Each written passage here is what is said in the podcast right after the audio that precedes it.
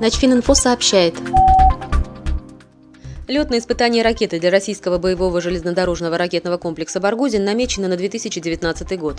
Об этом проинформировал источник в оборонно-промышленном комплексе Российской Федерации. Ранее ряд СМИ сообщил, что в 2016 году успешно прошли бросковые испытания ракеты для этого комплекса. Бросковые испытания – первый этап проверки любых ракет. В ходе этих испытаний проверяется, в частности, правильно ли разработаны алгоритмы подготовки ракеты к пуску, как ракета покидает пусковую установку и как срабатывает пусковое оборудование. Главком РВСН Сергей Каракаев в декабре 2015 года сообщил, что к тому времени было завершено эскизное проектирование БЖРК. Затем велась разработка рабочей конструкторской документации на агрегаты и системы комплекса. Каракаев также сообщил, что в 2017 году президенту России должен быть представлен доклад о перспективах развертывания БЖРК.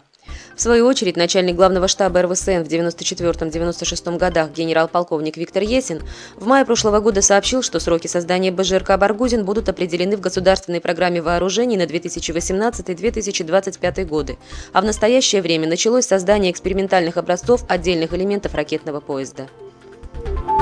Начфининфо – информационный портал для военнослужащих.